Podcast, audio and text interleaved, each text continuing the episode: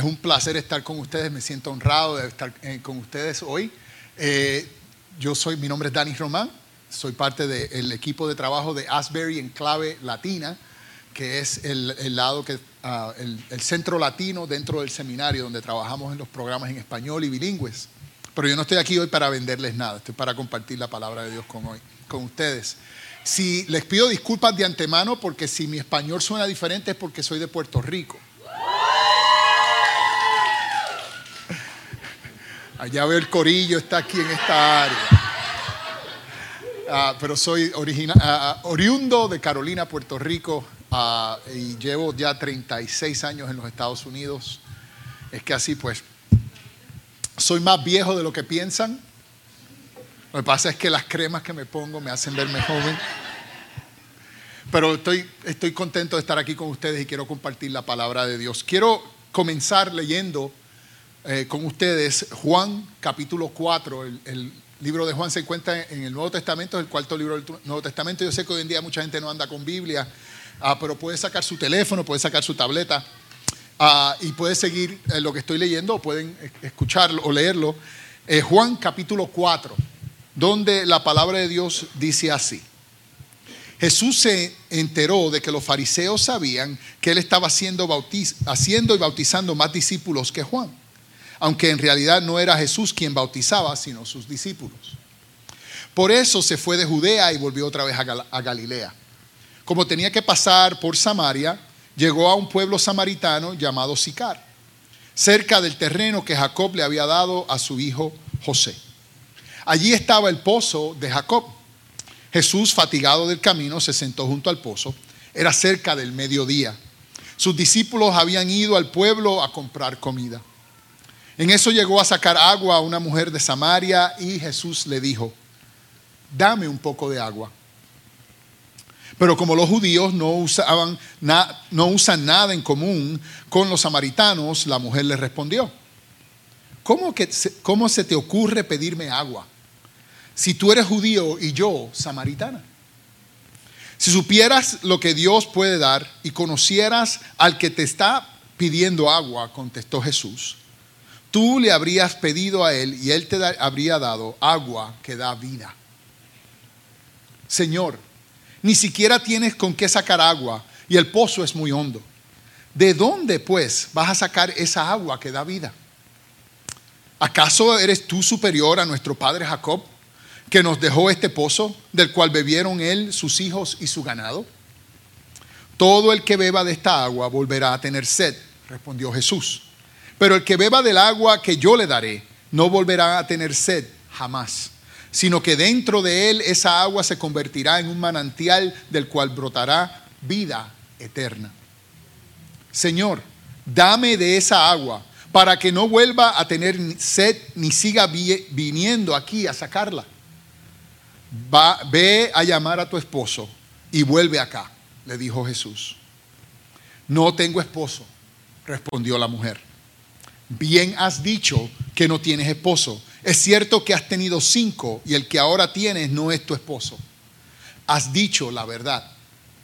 Señor, me doy cuenta que tú eres profeta. Nuestros antepasados adoraron en este, en este monte, pero ustedes los judíos dicen que el lugar donde debemos adorar está en Jerusalén. Créeme, mujer, que se acerca la hora en que ni en este monte ni en Jerusalén adorarán ustedes al Padre. Ahora ustedes adoran lo que no conocen. Nosotros adoramos lo que conocemos, porque la salvación proviene de los judíos. Pero se acerca la hora, y ha llegado ya, que los verdaderos adoradores rendirán culto al Padre en espíritu y en verdad. Porque así quiere el Padre que sean los que le adoren. Dios es espíritu, y quienes lo adoran deben hacerlo en espíritu y en verdad. Sé que viene el Mesías, al que llaman el Cristo, respondió la mujer. Cuando Él venga nos explicará todas las cosas. Ese soy yo, el que habla contigo, le dijo Jesús. Oremos.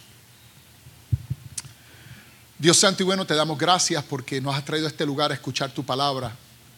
Y te damos gracias, Señor, porque tu palabra nos da vida. Te pedimos, oh Dios, que la palabra que escuchamos hoy entre y penetre en nuestros corazones y nos transforme en aquellas personas que tú quieres que seamos, oh Dios. Señor, clamamos porque hoy predica. Perdona sus pecados porque son muchos. Que en Él veamos a Jesús y solo a Jesús. En el nombre de Jesús. Amén.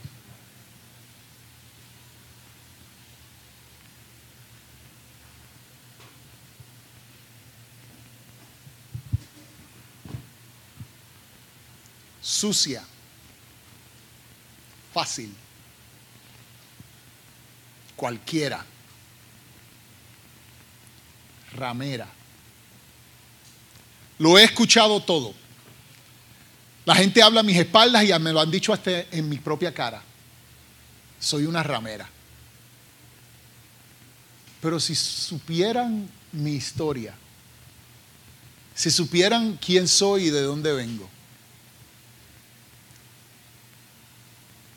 Cuando tenía 14 años me casé con mi primer esposo, David.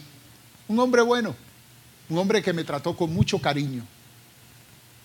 Un hombre que me enseñó cosas lindas de cómo ser amado y cómo ser aceptado y cómo estar con una persona que te quiere. Pero al año los romanos vinieron a, nuestra, a nuestra aldea y lo mataron. Su hermano Seth me recibió en su casa. Es la ley que el hermano cuidara de la esposa del hermano muerto. Me recibió en su casa, pero él ya estaba casado. Yo era la segunda esposa. Estuvimos tres años allí y yo no pude tener hijos. Y un día, no sé si fue por celos o por cansancio o por molestia, él llegó con un decreto de divorcio de los ancianos, me lo tiró en el piso y me dijo, me divorcio. Una mujer sola, en un mundo donde el hombre manda. Tuve que buscar otro esposo me encontré a Nehemías, un hombre bueno, mucho más mayor que yo. Pero bueno, tratamos de tener hijos por tres años y no pude. Me sentía maldita por Dios porque no podía tener hijos. Después de tres años, Nehemías se divorció. Rubén, un alcohólico, Bebía, bebía, bebía y me abusaba, me maltrataba, me menospreciaba y me hizo sentir seca por dentro, amarga. Yo le pedí a Dios que me muriese. Un hombre que todos los días me maltrataba y me abusaba. Y un día Dios me concedió mi oración. Se murió, amaneció muerto. Pero yo por dentro pensaba que no tenía ningún valor. Por dentro estaba seca. Una mujer abusada, maltratada, maldecida por Dios.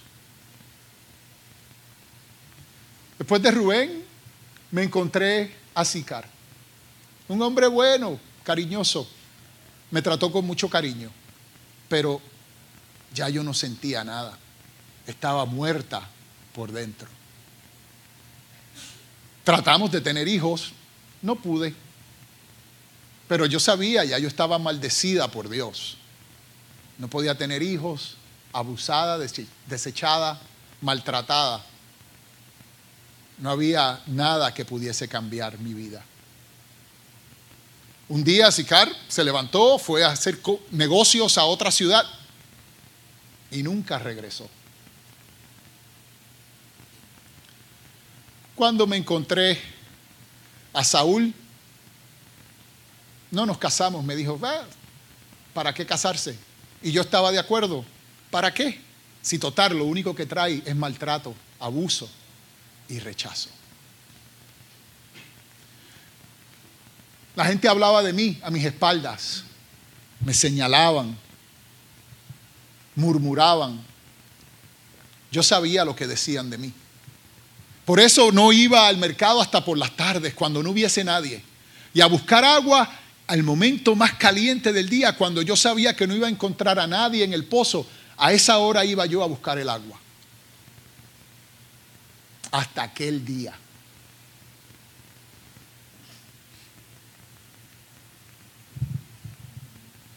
Aquel día me levanté como cualquier otro día, me preparé y a eso del mediodía fui a buscar el agua. Caminando de lejos veo a un hombre en el pozo en aquel momento maldije. ¡Ah! Un hombre, ¿qué sabe, ¿qué sabe lo que querrá? ¿Me maltratará? ¿Me abusará? ¿Tratará de tocarme? Pero yo puse cara buena. Me hice que no me importaba. Y fui al pozo a hacer lo que tenía que hacer, recoger el agua. Estoy allí diciéndome a mí misma que no pase nada, que no pase nada, que no me diga nada, que no me toque, que no me maltrate, que no me abuse. Y de momento habló. ¡Ah! Es peor de lo que me imaginaba. Era un judío. Los judíos odian a los samaritanos y este judío me estaba hablando. Peor no podía haber sido. Esto no iba a terminar bien, es como comer carne podrida. Y no solamente me habló, me pidió agua. Agua. Que yo, una mujer samaritana, le diera agua. Si él supiera lo poca cosa que soy. Y encima de eso me está pidiendo que le dé agua pero no había juicio en su voz, no había rechazo, no había maltrato. Simplemente me dijo, dame agua. Yo le contesté, yo soy eh, samaritana y tú me estás pidiendo agua. ¿Acaso él no conoce la historia? ¿Acaso él no sabe que en, el año 700 los, asirios conquistaron esta área y se llevaron a todos los judíos y mandaron gente de otros países. Y los judíos que quedaron se, mezclaron con otra gente. Y desde ese día los judíos nos tratan como media raza, como malditos, porque no somos raza pura judía. No nos dejan adorar con ellos, no nos dejan estar con ellos. Sin embargo, somos parte de ellos, pero somos otro grupo. El color de la piel es diferente. La manera de ser es diferente tenemos otra manera de ser. No nos, no nos querían, no nos aceptaban, nos maltrataban porque éramos menos que ellos. Sin embargo, este judío, que yo me imagino que sabía la historia y que sabía que nosotros los samaritanos no nos llevamos con ellos porque ellos nos han rechazado y nos han maltratado a través de los años, me pide que le dé agua. Pero no solamente me pide que le dé agua, sigue hablando conmigo y me dice, si tú supieras del agua que te puedo dar, me la pedirías y transformaría tu vida. ¿De qué habla este hombre? Yo reaccioné y le dije, ¿con qué vas a sacar agua si esta agua no tienes con qué sacarla y este pozo es profundo y este pozo lleva años aquí, esto es profundo? ¿De dónde tú vas a sacar agua que me vas a dar a mí? Y una vez más me dijo con calma, sin juicio, sin maltrato, si tú supieras quién te ofrece esta agua, esta agua cambia tu vida. Yo dije, a lo mejor es un profeta, a lo mejor es un hombre de Dios, me está tratando como ser humano, me está tratando normal, me está tratando como si yo fuera una mujer de dignidad, me está tratando como si yo fuera alguien que tuviese valor, me está ofreciendo algo que simplemente suena precioso. Algo tiene que traerse este hombre. Este hombre tiene algo de manos. Yo no sé qué es, no estoy segura, no sé si me atrevo, tal vez confundida y y tal vez dudando, le dije, dame de esa agua. Fue como que algo que, había, que no había sentido por años de momento invadió mi ser. Esperanza de algo diferente. Y cuando le dije, dame de esa agua, ahí vino el choque. Ahí vino la pregunta. Yo sabía que había algo que iba a hacer que iba a costarme mi dignidad. Me hizo la pregunta. Me dijo, ve y busca a tu esposo. Y en aquel momento yo no sabía si decirle la verdad o mentirle. Yo no sabía si esconderme detrás de una mentira y no revelarle la realidad de quién yo era o simplemente no sabía si decirle la verdad y como que abrirme delante de él. Yo sabía que él era diferente, yo sentía algo diferente en él. Yo sentía que había algo que en él podría darme algo que yo no tenía y pensé que tal vez, pero no estaba segura. Pero en ese momento simplemente dije, no tengo esposo.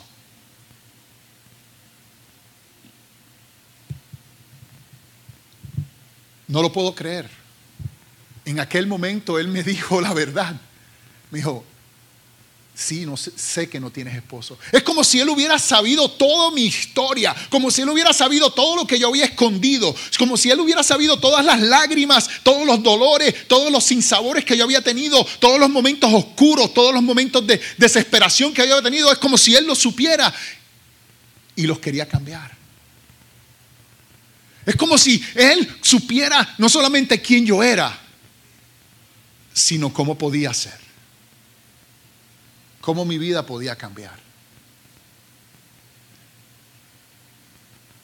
Y me ofreció algo que nadie nunca me había ofrecido. Amor, esperanza, misericordia. No me estaba tratando como samaritana, no me estaba tratando como alguien diferente, no me estaba tratando como alguien que no tenía valor, no me estaba tratando como alguien que no valiera la pena, no me estaba tratando como alguien que fuese menos, pero me estaba tratando como algo valioso y ofreciéndome un regalo que tal vez podía transformar mi vida. En aquel momento yo le pregunté, ¿por qué? Yo le dije, yo soy samaritana, tú eres judío, somos diferentes, ustedes no nos quieren porque no adoramos a Dios como ustedes quieren que lo adoremos porque somos menos que ustedes. ¿De qué tú hablas? ¿Qué tú estás tratando de darme a mi vida?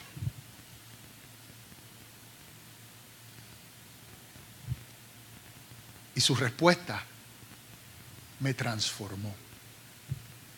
Su respuesta llenó mi vida en aquel momento como un bálsamo de, misericordia y de gracia y de amor que me cubrió de los pies a la cabeza y llenó mi interior. Yo podía sentir que toda esa aspereza, toda esa, esa agonía, toda esa desesperación, toda esa, esa ah, maldad que estaba dentro de mí, todos esos deseos de hacer mal, comenzaron a removerse, comenzaron a ser transformados. Él me dijo, no me importa quién tú seas, no me importa si eres samaritana, no me importa si eres diferente a mí, no me importa si lo que has adorado es así o lo que hayas hecho allá, no me importa de dónde has venido, no me importa quién tú seas, lo que te digo es que lo que Dios está buscando es que tú lo adores en espíritu y en verdad. y su, en ese momento sus palabras me cambiaron. Lo que entró en mí fue un gozo que llenó mi ser de pies a cabeza. Lo que entró en mí fue una nueva esperanza de ver la vida diferente. Lo que entró en mí fue un deseo de decir, no importa lo que yo haya pasado, no importa lo que haya venido detrás en mi, en mi vida pasada, no importa lo que yo traiga. Él me ama. Él me acepta. Fue increíble en ese momento cómo Él comenzó a cambiar mi vida y a transformar lo que estaba dentro de mí.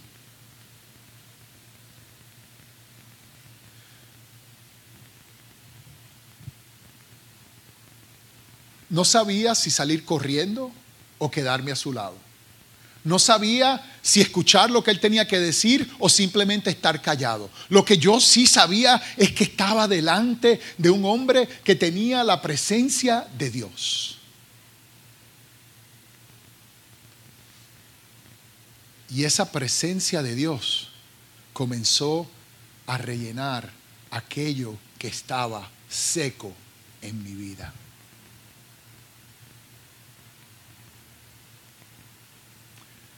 Yo, una mujer samaritana, una mujer despreciada y desechada, una mujer que había sufrido bajo mucha maldad y mucho eh, eh, dolor.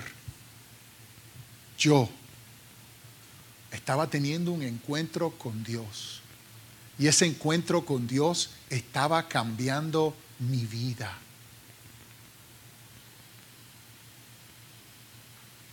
Yo me convertí Juan escribe de lo que me pasó, porque yo luego de tener esta experiencia que me, estaba que me había transformado, de tener esta experiencia que había llenado mi vida, de tener esta experiencia que había cambiado todo mi ser y toda mi manera de pensar y toda la manera en que yo pensaba de qué, de qué era el valor de mi vida, yo me convertí en la primera evangelista a los, a los samaritanos.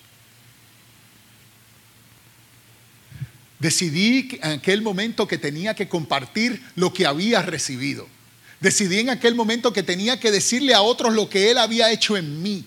Tenía que en ese momento virarme a aquellos que estaban a mi alrededor y decirles, he conocido al Mesías.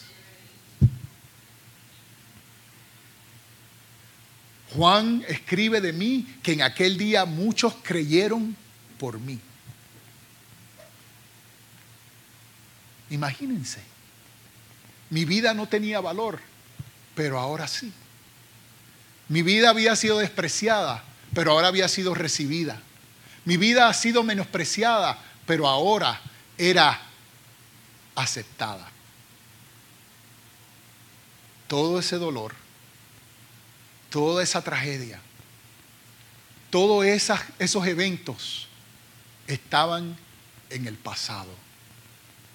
Y ahora lo que lo había llenado era la oportunidad de compartir el Evangelio con otros.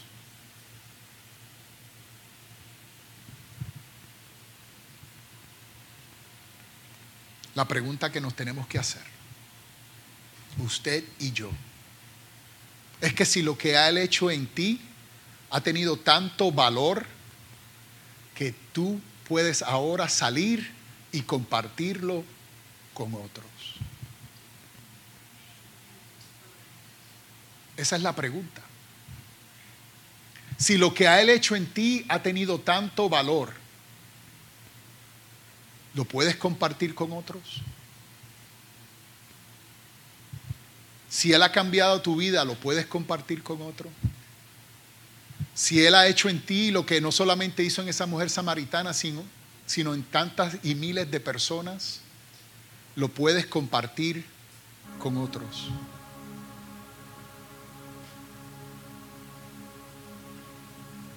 ¿O es que Dios no ha hecho nada en ti?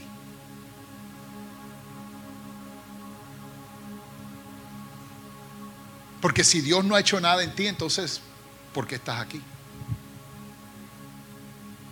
Pero si Dios ha hecho algo en ti, entonces eso tienes que compartirlo con otros. Vamos a orar. Dios santo y bueno, en el nombre de Jesús, te damos gracias Señor, porque tú eres un Dios de gran amor y misericordia. Y te pedimos que lo que has hecho en nosotros hoy nos lleve y nos empuje a compartirlo con otros. Padre, te pedimos que seas tú transformando nuestras mentes, nuestros corazones que seas tú fortaleciéndonos para ser aquellas personas que tú quieres que seamos a un mundo en gran necesidad. En el nombre de Jesús.